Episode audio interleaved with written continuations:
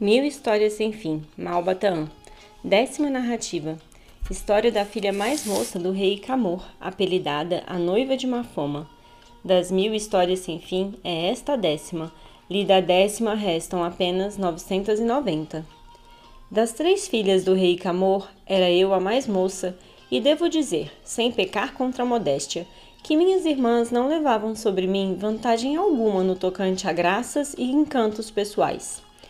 Monótonos e suavemente decorreram os primeiros anos de minha existência, sem grandes alegrias, é verdade, mas também sem tristezas que abatem e afligem.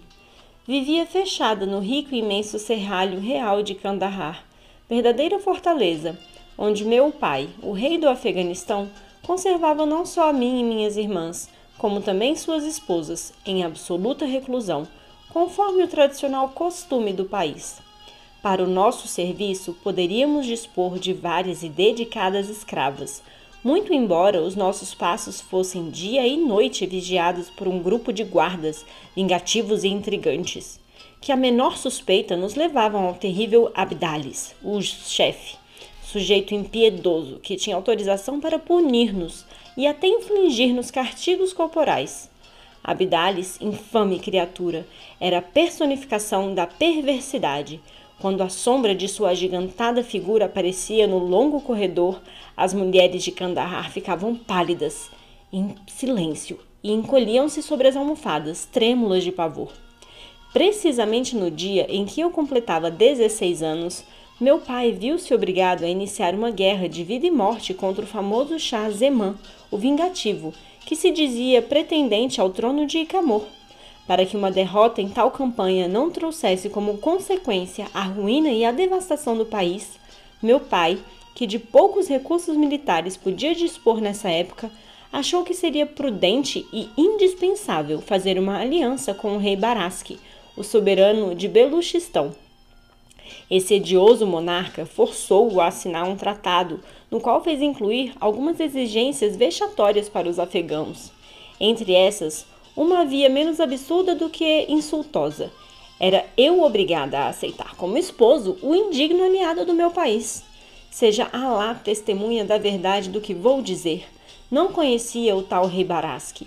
Ouvira, porém, de uma velha escrava persa vários e minuciosos informes que me levaram a concluir que ele devia ser, como o ignóbil Abdalis, velho, feíssimo, excessivamente gordo e mau. Como aceitar um novo, noivo cuja simples evocação a minha alma repelia horrorizada? Implorei chorosa a proteção e o auxílio do velho Katak, o astrólogo, único homem que tinha permissão para entrar, quando acompanhado por um guarda, no harém de Kandahar. O bondoso Katak disse-me: Ó oh, minha infeliz princesa, bem negro é o vosso destino. Deixai-me ler nos astros a vossa sorte, sem o que nada podereis fazer. Tais palavras encheram-me de esperanças o coração. Eu bem sabia que o meu venerável amigo era exímio em ler no céu os mistérios que os astros escrevem à noite com a luz que colhem durante o dia do infinito. Dias depois, meu pai procurou-me. Vinha agitado, nervoso, impaciente, e parecia que em seu espírito se digladiavam as mais desencontradas preocupações. Minha filha, disse-me, afagando-me carinhoso o rosto. Sinto dizer-te que o casamento com o rei Baraski é impossível. O sábio Katak acaba de ler no céu graves revelações a teu respeito. Dize, meu pai, implorei, que nova desgraça paira sobre mim. Desgraça? Longe de nós tal palavra. O teu futuro sorri, a salvo de qualquer infortúnio. Bem sabes que, segundo uma velha lenda árabe, de cem em cem anos, o profeta Marfoma, com ele a oração e a paz, desce à terra a fim de escolher uma noiva entre as jovens mais formosas. Aquela que tem a felicidade de agradar ao profeta é incluída no número das mulheres perfeitas e só poderá casar com um homem qualquer se ao fim de três anos e onze dias o profeta, a paz sobre ele, não vier buscá-la. Ó oh, meu pai, balbuciei desolada, Custa-me acreditar que seja verdadeira tão espantosa revelação celeste. Como poderia eu, feia e pouco gentil, despertar a atenção do profeta de Alá? A tais palavras, tão despidas de sinceridade, retorquiu meu pai.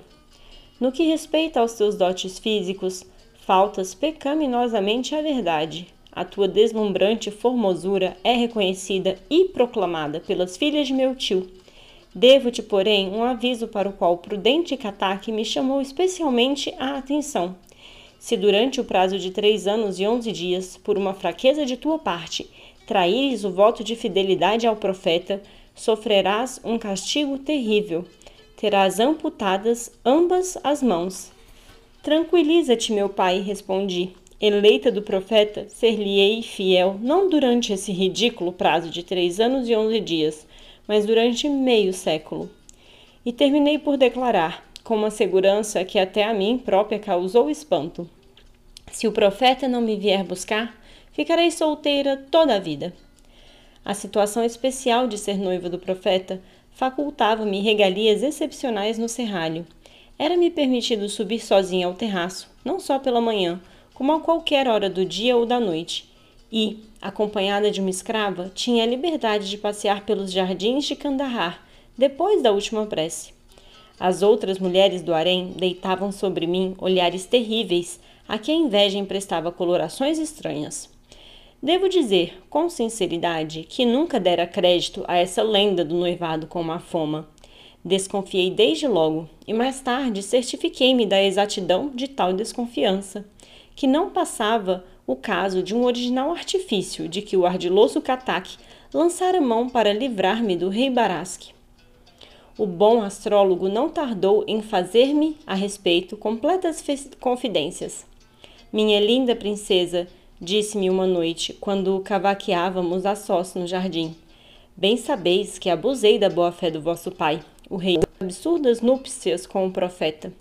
Mas, se assim procedi, mereço perdão, dado o fim nobre que tinha em vista. Queria livrar-vos das garras de um homem devasso e cruel. Passado, porém, o prazo de três anos e onze dias, a guerra estará terminada, e o rei Camor livre das exigências desse aliado indesejável poderá repelir qualquer proposta menos digna que vise a tua mão.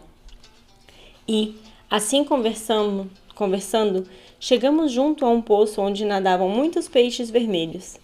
Que lindos peixes! exclamei. Já conheceis, ó princesa? perguntou-me o astrólogo, a famosa lenda que explica a origem dos peixes vermelhos? Respondi-lhe que não e que muito folgaria em ouvi-la. O sábio Katak contou-me então o seguinte.